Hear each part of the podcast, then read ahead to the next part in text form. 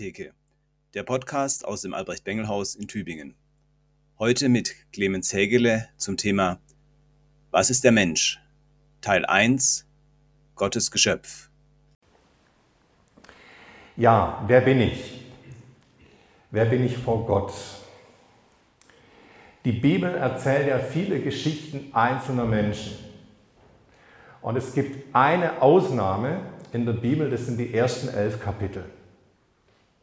Klar, da wird auch von einzelnen Menschen erzählt, aber die ersten elf Kapitel, die sind insofern eine Ausnahme in der ganzen Bibel, weil diese ersten elf Kapitel erzählen, was für jeden einzelnen Menschen auch hier und heute gilt.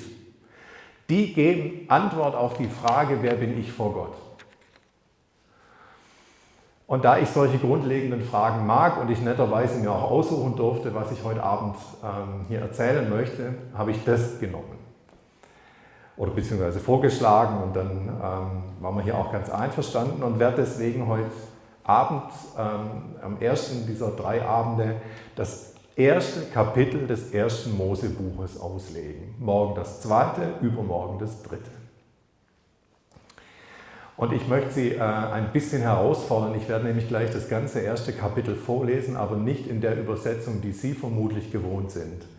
Sie kennen die Luther-Übersetzung, vermute ich. Die allermeisten haben es dadurch im Ohr. Ich möchte es Ihnen nach der Übersetzung von Martin Buber vorlesen. Der Name sagt vielleicht manchen was. Jüdischer äh, Philosoph, der eine deutsche Übersetzung des Alten Testaments gemacht hat, aus dem Grund, weil viele seiner jüdischen Glaubensgeschwister in Deutschland des Hebräischen nicht mehr mächtig waren. Er hat gesagt, wir brauchen eine gute deutsche Übersetzung, die aber insofern besonders, als er versucht hat, so den Charakter des Hebräischen da ein bisschen nachzubilden. Also wenn es im Hebräischen einen Reim gibt, dann hat er auch versucht, den im Deutschen nachzumachen oder bestimmte Sprachfiguren. Deswegen sind sie vielleicht so die ersten paar Verse ein bisschen verwirrt.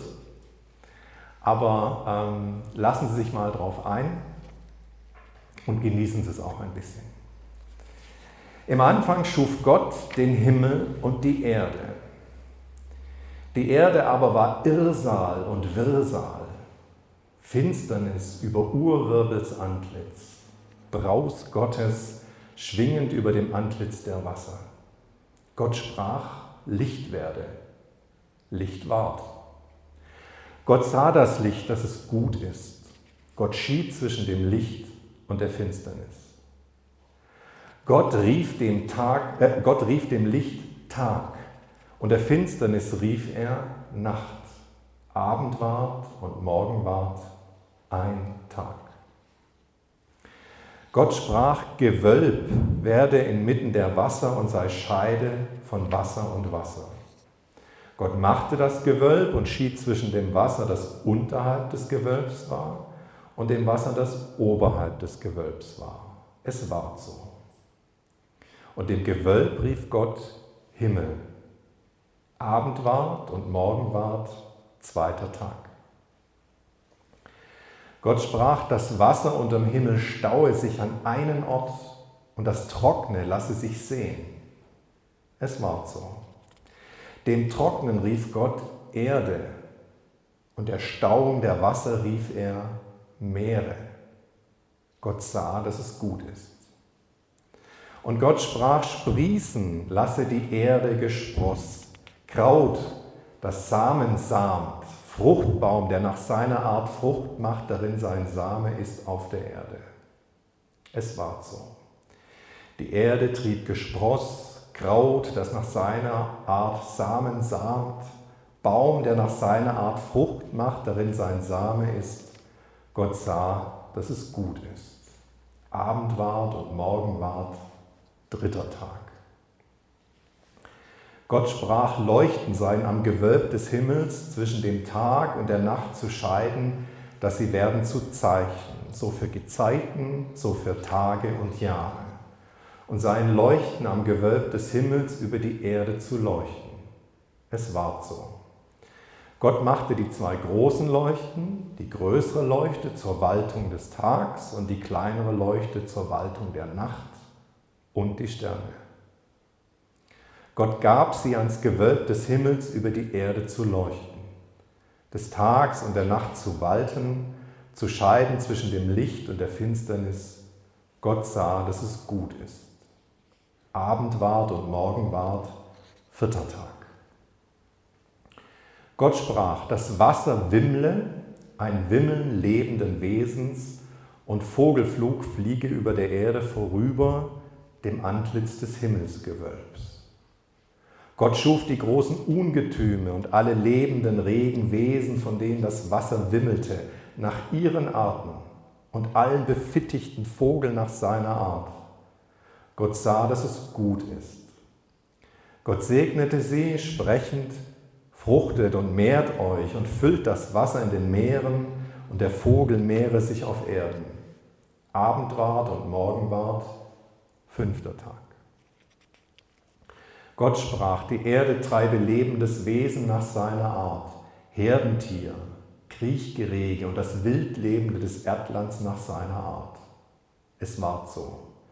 Und Gott machte das Wildlebende des Erdlands nach seiner Art und das Herdentier nach seiner Art und alles Gerege des Ackers nach seiner Art. Gott sah, dass es gut ist. Gott sprach, machen wir den Menschen in unserem Bild, nach unserem Gleichnis. Sie sollen schalten über das Fischvolk des Meeres, den Vogel des Himmels, das Getier, die Erde, all und alles Gerege, das auf Erden sich regt. Gott schuf den Menschen in seinem Bilde, im Bilde Gottes schuf er ihn. Männlich, weiblich schuf er sie. Gott segnete sie, Gott sprach zu ihnen, fruchtet und mehrt euch und füllet die Erde und bemächtigt euch ihrer. Schaltet über das Fischvolk des Meers, den Vogel des Himmels und alles Lebendige, das auf Erden sich regt. Gott sprach, da gebe ich euch alles samensäende Grau, das auf dem Antlitz der Erde ist, und jeden Baum, darin samensäende Baumfrucht ist, euch sei sie zum Essen. Und allem Lebendigen der Erde, allem Vogel des Himmels, allem, was auf Erden sich regt, darin lebendes Wesen ist, alles Grün des Krauts zum Essen. Es war so. Gott sah alles, was er gemacht hatte, und da, es war sehr gut. Abend ward und Morgen ward, der sechste Tag. Vollendet waren der Himmel und die Erde und all ihre Schar. Vollendet hatte Gott am siebenten Tag seine Arbeit, die er machte, und feierte am siebenten Tag von all seiner Arbeit, die er machte. Gott segnete den siebenten Tag und heiligte ihn, denn an ihm feierte er von all seiner Arbeit, die machend Gott schuf. Dies sind die Zeugungen des Himmels und der Erde, ihr Erschaffensein. Soweit das erste Kapitel des ersten Mosebuches. Ich schaue mal so in die Runde und frage mich, wie Sie mit der, mit der Übersetzung zurechtgekommen sind. Okay, hinter den Masken ist das immer schwierig zu sehen, aber ich glaube, im Großen und Ganzen äh, sind Sie gut damit zurechtgekommen. Ich möchte ähm, so mal vier Schneisen schlagen durch diesen Text. Die erste, da möchte ich, äh, ich habe es mal überschrieben, Gott spricht auf vielerlei Weise. Vielleicht fragen Sie sich, haben Sie schon gefragt, sind denn diese Worte wahr? Ist es so passiert? Ist es genauso geschehen, wie es hier erzählt wird? Kann man das Wort wörtlich nehmen? Jetzt werden Sie vielleicht schon ein bisschen unruhig. Aber es bringt nichts, solche Fragen nicht zu stellen. Man muss sich diesen Fragen stellen und kann sie nicht verschweigen. Es sind auch keine Randfragen. Es sind Fragen, die uns durchaus umtreiben können. Ich weiß auch, dass über diesen Fragen viel Streit entstehen kann. Ähm, und ich werde vermutlich jetzt auch nicht sagen können, was Sie schlussendlich ganz zufriedenstellt, aber ich möchte Ihnen ein paar Hilfen geben, wie man diesen Text meiner Meinung nach gut verstehen kann. Und dazu muss man Folgendes wissen. Die Hebräer denken anders als wir. Und sie erzählen anders als wir. Anders als wir es tun, erzählen und denken Hebräer anschaulich. Sie stellen die Dinge dar, wie sie sich ihnen zu erkennen geben gebe Ihnen mal ein Beispiel, das werden Sie nie mehr vergessen. Es gibt im Hebräischen ein Wort, das zwei verschiedene Bedeutungen hat. Das hebräische Wort für Nase ist dasselbe Wort wie das für Zorn. Fragt man sich warum. Jetzt wissen Sie es. Jetzt wissen Sie es. Und ich werde Ihnen morgen Abend noch ganz viele Beispiele bringen äh, aus dem Hebräischen, die dann plausibel werden, wenn man weiß, ach ja, die Hebräer denken und erzählen anschaulich. Vielleicht ist Ihnen vorhin aufgefallen in dem Text, dass Buber übersetzt das Antlitz der Wasser oder das Antlitz der Erde. Was würden wir sagen? Wir würden ganz trocken, langweilig sagen, die Oberfläche. Für die Hebräer ist viel entscheidender, was von einer Sache sie ansieht. Also die würden auch hier sagen, hier ist das Antlitz der Empore. Ähm, das, was sie von einer Sache ansieht, das ist das Entscheidende. Deswegen wird es Antlitz genannt. Oder vielleicht ist Ihnen aufgefallen, Gewölbe. Denkt man doch, Moment, der Himmel ist doch kein Gewölbe. Gehen Sie mal an einem klaren, strahlend schönen Sommertag, wo keine Wolke ist, am Himmel raus. Sie sehen ein Gewölbe, eine große blaue Kuppel. Natürlich ist da keine Kuppel, aber das, was, was Sie sehen, ist eine Kuppel. Und so beschreibt es ein Hebräer. Wir tun das übrigens in unserer Sprache ab und an auch noch. Wenn wir sagen, die Sonne geht auf, ist das ja eigentlich falsch. Die bleibt an ihrem Ort. Wir beschreiben, wie wir es sehen und das ist völlig legitim. Oder der Mond nimmt ab. Auch das ist ja eigentlich falsch. Und richtig ist es trotzdem, wenn wir uns einigen, dass wir so sprechen dürfen, wie sich die Dinge uns darstellen. Und deswegen ähm, erklärt sich manches auch in diesen uns vielleicht auch fremd anmutenden Texten, wenn wir uns klar machen, die Menschen der Bibel denken und sprechen anschaulich. Und mir ist auch ganz wichtig zu sagen, das ist keine Kritik an der Bibel. Im Gegenteil, wir sollten ihr einfach mal genau zuhören, wie sie die Dinge macht. Aber worum es mir heute Abend jetzt viel mehr geht, ist, dass wir in diesen Worten erkennen, wie Gott hier zu uns, zu seinen Geschöpfen spricht und was er zu der Frage zu sagen hat, wer sind wir vor ihm. Deswegen jetzt zum nächsten Thema. Gott setzt dem Chaos Grenzen. Der Mensch zur Zeit des Alten Testaments hat sich ständig bedroht gefühlt. Also dass die Schöpfung bestehen bleibt, das war ihm nicht selbstverständlich. In Israel beispielsweise hat häufig die Erde gebebt äh, und tut es bis heute. Ähm, ich wohne im Zollern-Albkreis, da bebt es auch häufig. Neulich hatten wir ein kleines Erdbeben. Wir saßen Sonntagnachmittags am Kaffeetisch und dachten plötzlich, da ist uns irgendwo ein Auto in die Hauswand gefahren. Und das war ein kleines Erdbeben. Ein ganz kleines. Ich habe erst einen einzigen Menschen kennengelernt, der ein wirklich schweres Erdbeben miterlebt hat. Äh, es war hoch beeindruckend, was er da erzählt hat. Ähm, er war in Jordanien im Hotelzimmer.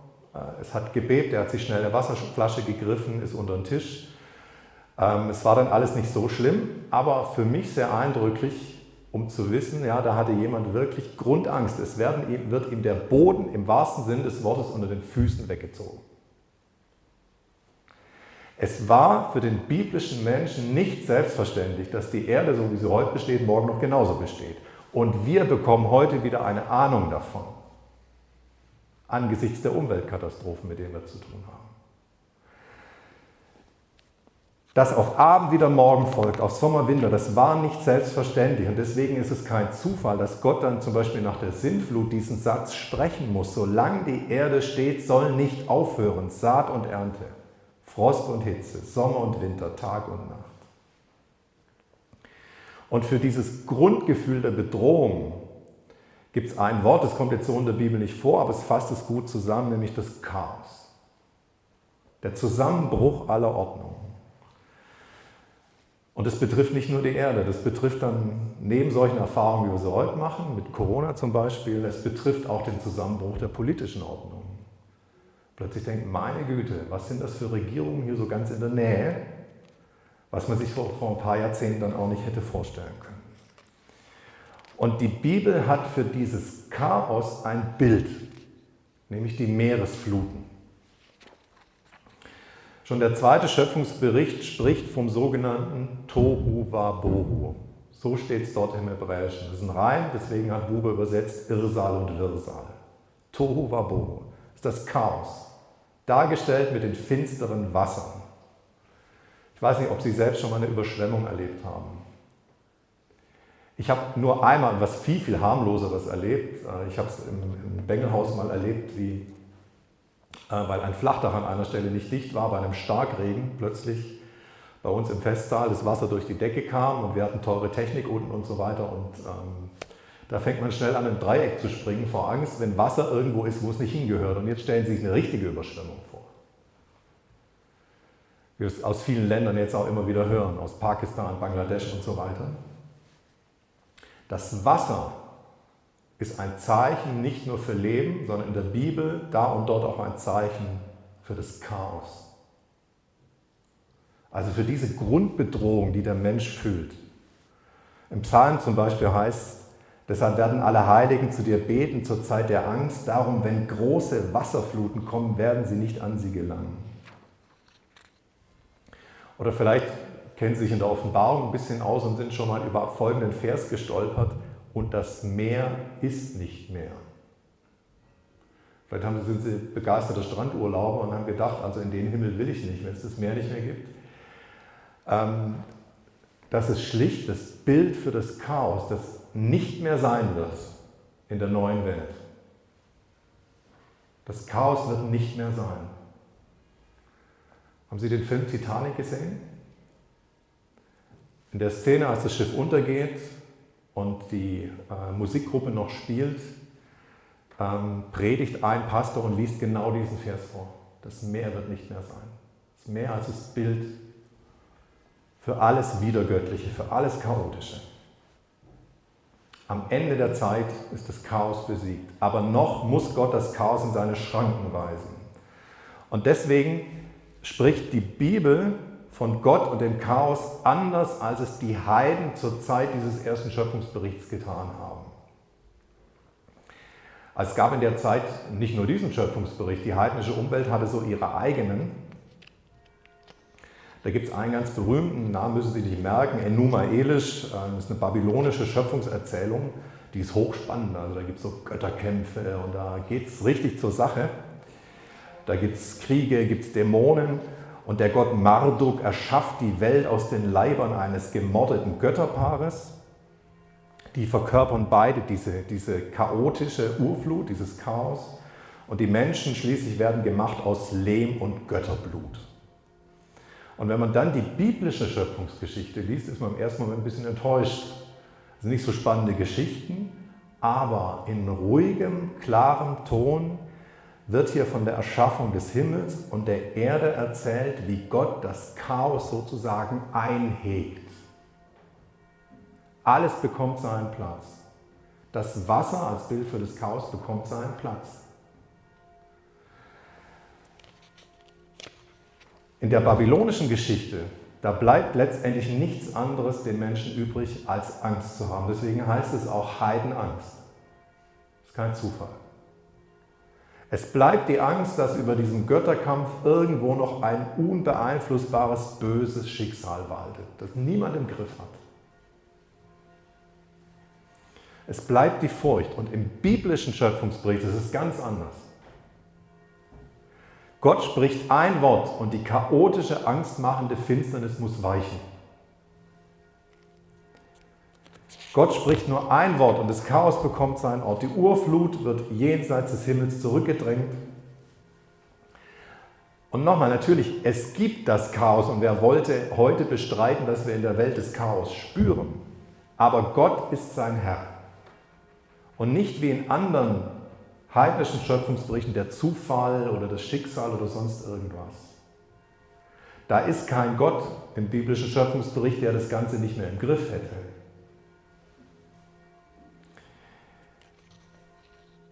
Vielleicht ist Ihnen aufgefallen am Anfang dieses Bild, der Geist Gottes schwebt über den Wassern. Also nochmal, die Wasser, Bild für das Wiedergöttliche, aber der Geist Gottes schwebt über den Wassern. Das Bild, das, das, das Wort, das dort für schweben steht, meint das behütende Schweben eines Adlers über seinen Jungen. Das ist dasselbe Wort. Wie ein Adler ausführt seine Jungen und über ihnen schwebt, so breitet er Gott seine Fittiche aus und nahm ihn und trug ihn auf seinen Flügeln. Das heißt, bei allem Chaos, der Geist Gottes ist über allem, über aller Krankheit. Es ist wichtig in diesen Tagen das sagen zu können. Über aller Krankheit, über allem Krieg, über allem Tod, über aller Verarmung, Vereinsamung und so weiter. Also schon über der Chaosflut schwebt der Geist Gottes und nichts ist letztlich seiner Macht entzogen.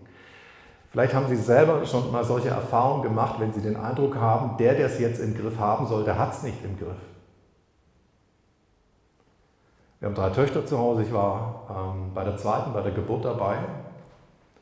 Plötzlich fängt der Arzt nur noch an, Latein zu reden. Wird ganz hektisch. Und ich merke plötzlich, er hat es nicht mehr im Griff. Es gab eine unerwartete, auch sehr gefährliche Komplikation. Er hat es dann schnell wieder im Griff, aber in dem Moment habe ich gemerkt, was es bedeutet, wenn es mal jemand, der es im Griff haben müsste, nicht im Griff hat. Da habe ich kurz Chaos gespürt. Aber ganz klar, diese Aussage der Bibel, über diesem ganzen Chaos schwebt Gott. Und am Ende der Zeiten muss das Chaos ganz weichen. Das war der zweite Punkt und jetzt der dritte. Gott schafft Raum für den Menschen. Ähm, in der Schöpfungsgeschichte, vielleicht, vielleicht, haben Sie es gemerkt, die ist ganz äh, toll aufgebaut.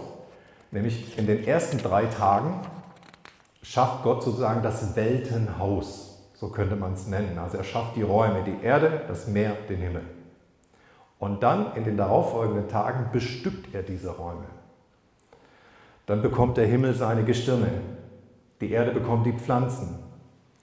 Der Lufthimmel, also der Raum zwischen dem Himmelsgewölbe und der Erde, bekommt die Vögel. Das Meer bekommt die Fische. Dann schafft Gott die Tiere, den Menschen. Er schafft Raum zum Leben, er gibt Nahrung für die Tiere, für die Menschen.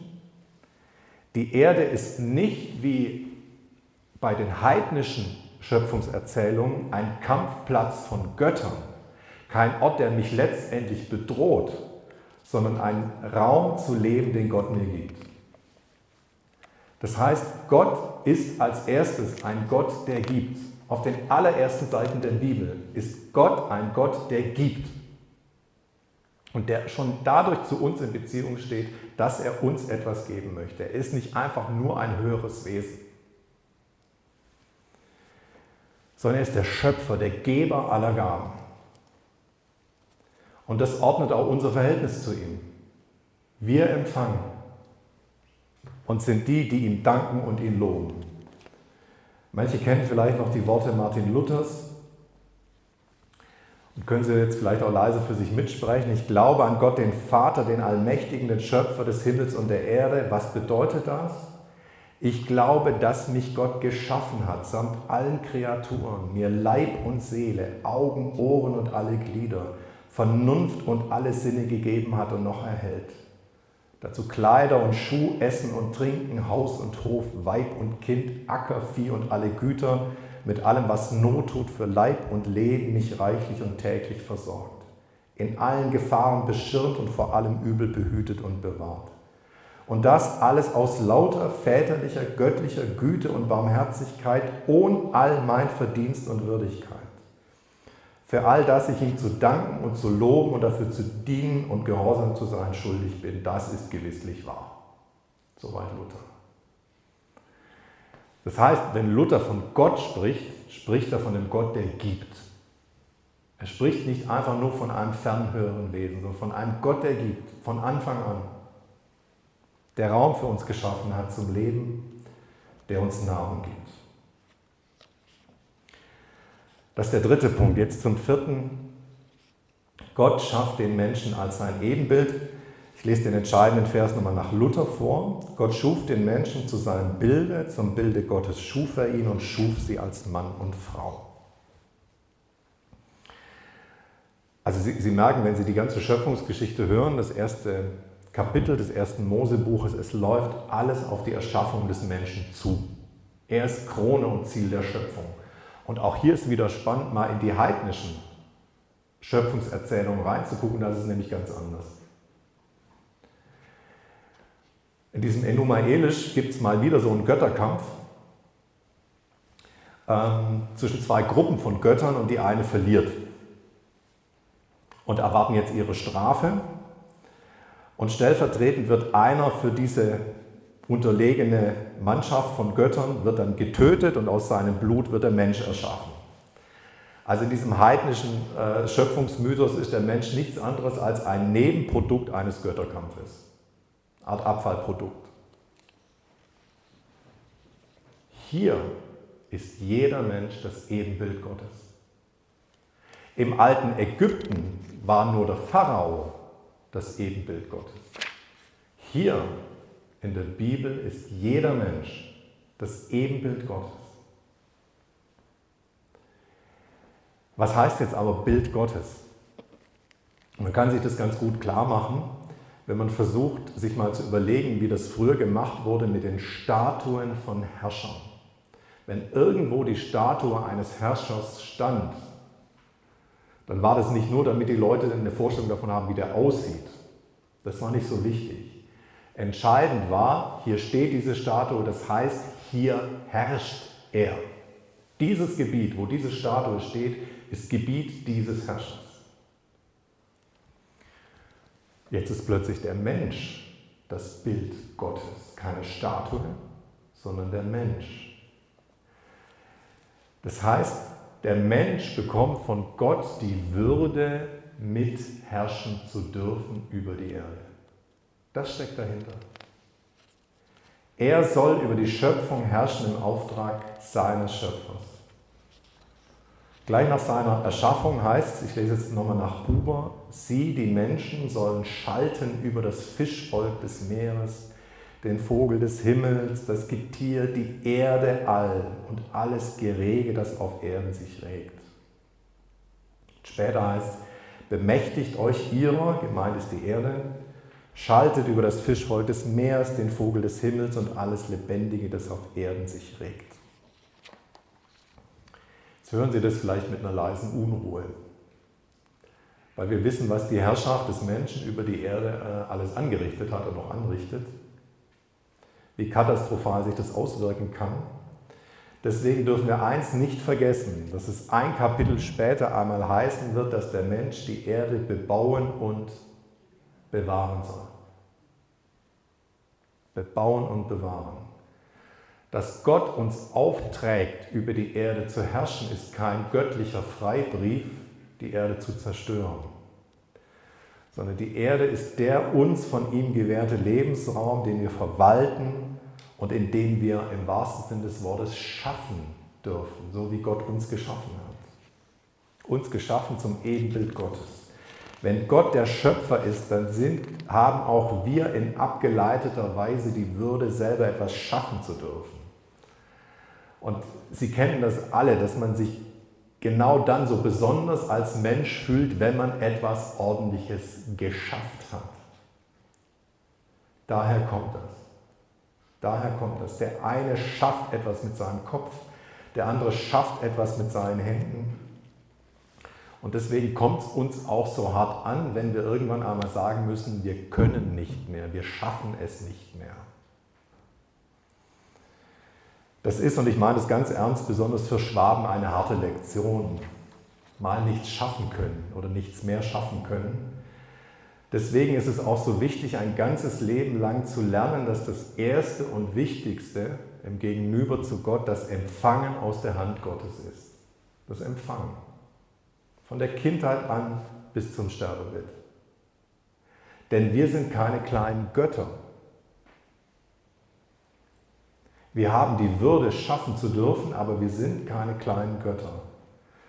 Wir werden es in den nächsten Kapiteln erleben, was es bedeutet, wenn der Mensch sich zu Gott selbst macht, wenn er die Position verwechselt und sich an die Stelle Gottes setzt. Dann kommt es zur Katastrophe. Wir sind keine Götter, sondern Gottes Geschöpfe. Wir leben von jedem Wort Gottes, das aus seinem Munde kommt. Vielleicht ist Ihnen vorher mal aufgefallen, im Schöpfungsbericht spricht Gott drei Worte zum Menschen. Von denen leben wir. Das erste Wort ist das, das uns erschafft.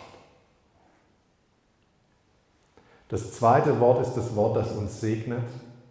Und das dritte Wort ist das Wort, das uns beauftragt. Das erste, das uns schafft. Das zweite, das uns segnet und das Dritte, das uns beauftragt. Deswegen, wenn wir heute fragen, was ist der Mensch und wie sind wir vor Gott, wie stehen wir vor Gott, müssen wir immer zwei Dinge gleichzeitig denken. Das eine ist, wir sind die, die von Gott empfangen müssen. Und wir sind gleichzeitig die, die gewürdigt sind, selbst schöpferisch sein zu können. Zwischen diesen beiden Dingen stehen wir. Und gefährlich wird es dann, wenn wir einen dieser beiden Pole aufgeben. Sondern wir stehen in der Mitte zwischen dem Empfangen aus Gott und dem selber etwas tun dürfen. Ich schaffe eben nicht selbst mein Leben. Ich bin kein kleiner Gott. Ich empfange es ganz aus seiner Hand und ich lebe aus seinem Segen. Das erste Wort Gottes zum erschaffenen Menschen ist, wir haben es gesagt, der Segen. Gott schuf den Menschen in seinem Bilde, im Bilde Gottes schuf er ihn, männlich, weiblich schuf er sie. Gott segnete sie. Das ist das Erste. Das ist das, was vor allem anderen kommen muss. Und deshalb ist die Grundhaltung jedes Christen auch erst einmal das Empfangen. Wir beginnen im Neuen Testament die zwölf Seligpreisungen Jesu. Was ist die erste Seligpreisung? Selig sind die geistlich Armen. Das heißt, die, die nichts haben, das heißt, die, die mit leeren Händen vor Gott kommen und sagen, füll du sie mir. Jesus sagt ja eigentlich nichts anderes, als was in der Schöpfungsgeschichte schon deutlich wird. Von ihm, von Gott allein nur können wir leben, aus ihm leben. Selig sind, die leer sind und es wissen und ihre leeren Hände von Gott füllen lassen.